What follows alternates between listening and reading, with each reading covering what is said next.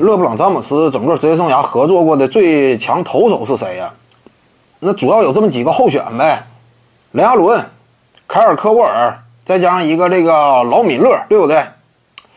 他们几个比呢？首先排除掉这个米勒，米勒呢，总决赛舞台之上，对不对？单脚啊，不穿鞋呀，仅仅穿袜子，一场比赛投进七个，也确实有亮眼表现，但是整体的投射能力，在这几位当中肯定是垫底的。那么你至于说雷阿伦和这个卡尔科沃尔，他俩三分远射谁更强势呢？你仅就持柄的角度，因为在詹姆斯身边打球，不需要你太多的持球能力。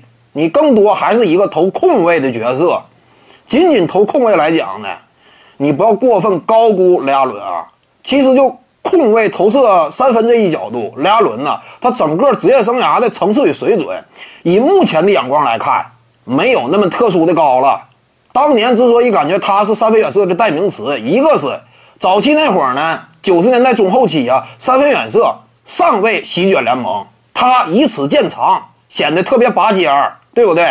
而且呢，整个职业生涯呀，年头维持的非常长，最终也是很早就打破了历史三分远射的记录。因此，你感觉呢，雷阿伦高不可攀，但其实呢，仅就控卫投射、吃饼投射这一领域，科沃尔明显在雷阿伦之上，这个是事实吗？科沃尔巅峰期差不多投出了赛季接近百分之五十的命中率吗？我要是没记错的话，整体表现。还是在雷阿伦之上，因此你要说最强的射手的话，那么考虑到跟詹姆斯合作的那个阶段，呃，这几位射手各自的年纪，以及呢，在詹姆斯身边，你更多的是一种什么样的投射打法？